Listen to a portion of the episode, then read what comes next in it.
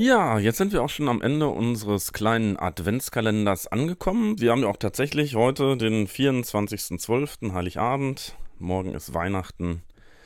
Und wir haben wirklich ein großartiges Geschenk bekommen in den letzten Tagen und Wochen. Jeden Tag, an dem Schule war und manchmal auch an solchen, wo keine Schule war, habt ihr, liebe Schülerinnen, liebe Schüler und auch ihr, liebe Kolleginnen und Kollegen, uns wirklich etwas richtig Schönes zusammengebastelt. Ein Adventskalender zum Hören.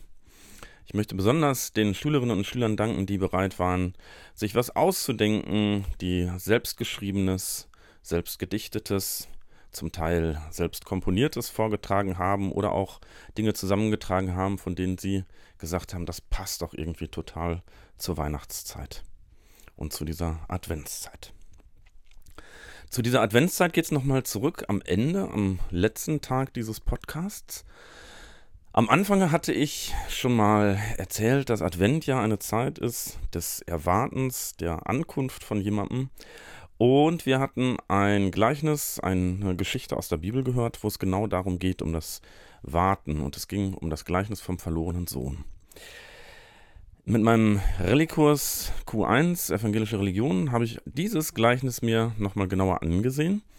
Ähm, und ja, wir haben von Adrian Pless ein kleines Hörspiel gefunden, äh, das sehr schön nochmal darstellt, wie diese Geschichte vom verlorenen Sohn vielleicht auch zu Weihnachten passt und was das Besondere ist an dieser Weihnachtszeit und was das Besondere ist an diesem Gott, der uns da in dieser Weihnachtsgeschichte vorgestellt wird. Dazu hören wir aber erst nochmal eine Aufnahme von dem Gleichnis, unterlegt mit etwas Gitarrenmusik von Leonard aus der 5D und dann das Hörspiel Engel von Edwin Pless. Ich wünsche allen eine schöne Weihnacht, gute Zeit, schöne Ferien und wir sehen uns dann wieder im nächsten Jahr. Tschüss.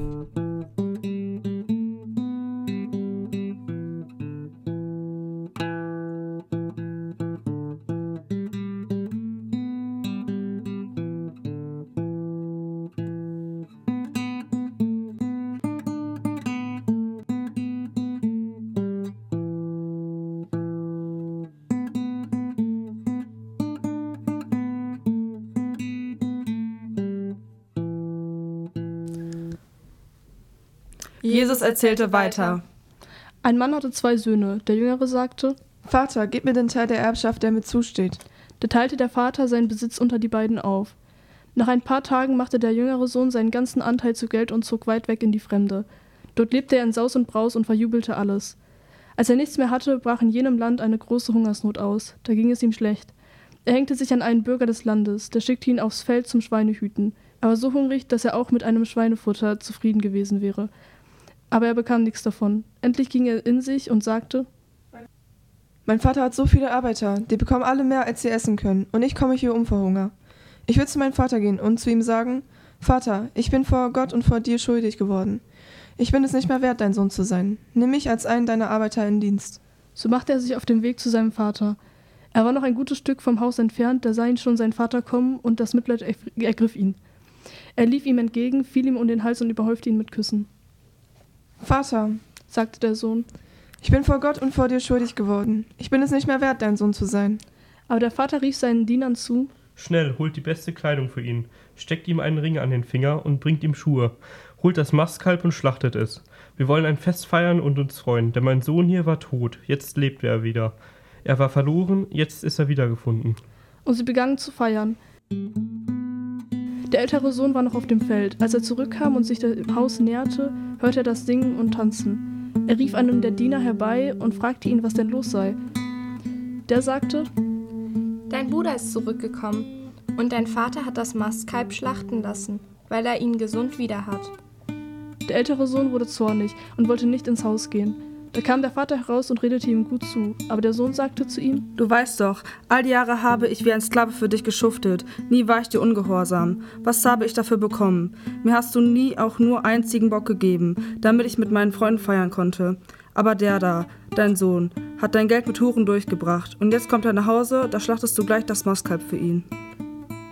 Mein Sohn, sagte der Vater, Du bist immer bei mir und dir gehört alles, was ich habe. Aber jetzt müssen wir doch feiern und uns freuen, denn dein Bruder war tot und ist wieder am Leben. Er war verloren und ist wiedergefunden.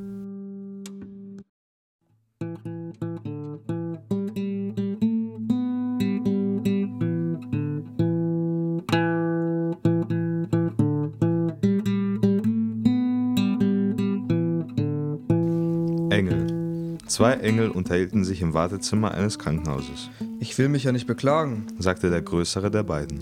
da ich nun einmal ein Engel bin, aber wenn ich das nicht wäre, dann würde ich mal so richtig Dampf ablassen darüber, wie uns himmlischen Wesen die Namen zugeteilt werden.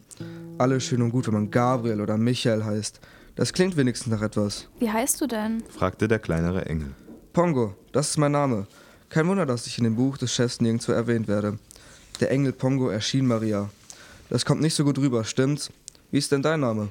Biggles. erwiderte sein Begleiter traurig. Mein Name ist Biggles. Für immer.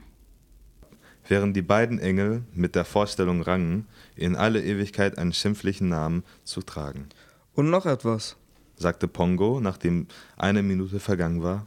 Ich gehörte diesem Engelsunterausschuss an, an der die Pläne des Chefs für den Besuch seines Sohnes Jesus auf der Erde beschließen sollte.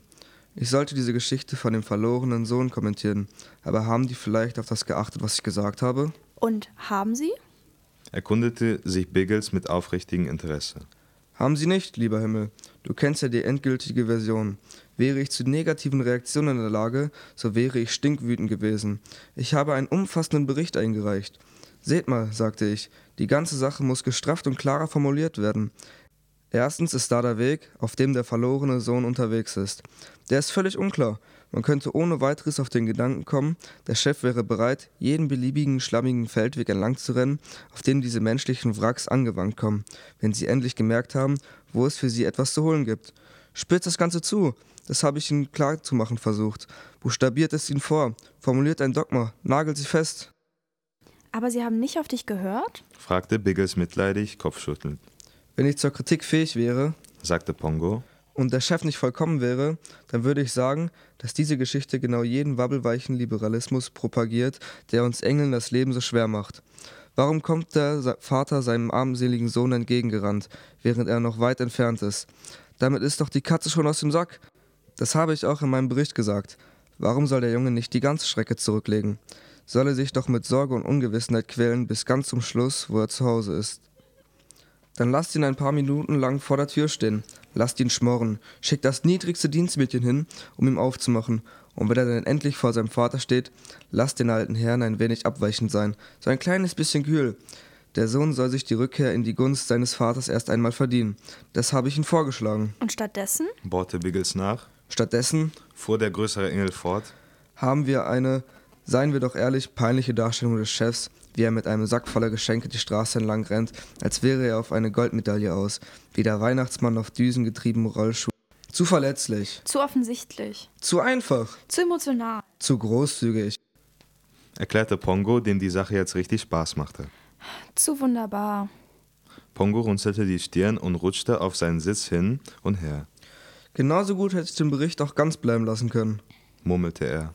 Was sollte diese bewusste Provokation gegen jene jüdischen Menschen, indem man den verlorenen Sohn ausgerechnet bei den Schweinen enden ließ? Das ist ein weiterer Punkt, auf den ich hingewiesen habe. Dann ist da noch der kulturelle Kontext. Was passiert, wollte ich wissen, wenn wir das 21. Jahrhundert erreichen und die Leute anfangen, es das Gleichnis vom gescheiterten Vater zu nennen. Meiner Meinung nach gab sich der Chef eine riesige Blöße. Zwei missratene Kinder, schlechte Erziehung. Verstehst du, was ich meine? Und warum wird überhaupt mit dem älteren Bruder so hart umgesprungen? Der arme Kerl rackert sich endlos ab, tut sein Bestes und bekommt nicht einmal ein Dankeschön dafür.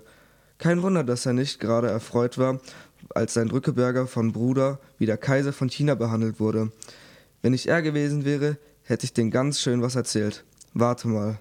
Was? fragte Biggles arglos. Du sagtest doch gerade, die Vorstellung, wie der Chef die Straße entlang rennt, sei zu wunderbar.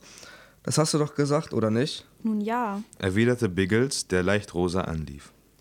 Ich dachte nur, dass ich, wenn ich in der Lage wäre, Neid zu empfinden, mir vielleicht wünschen würde, ich könnte die Straße entlang gehen wie der verlorene Sohn, und der Chef würde ganz aufgeregt auf mich zugerannt kommen und mich umarmen und mir all diese Geschenke geben und ein Fass für mich aufmachen und mir sagen, dass er mich liebt und und das alles. Er ist ganz verrückt nach diesen Menschen, nicht wahr? Pongo sah einen Moment lang in die glänzenden Augen seines Begleiters. Dann seufzte er und lächelte ein wenig traurig. Ja, sagte er leise. ich schätze, wenn ich in der Lage wäre, Neid zu empfinden, wäre ich vielleicht auch neidisch auf das alles.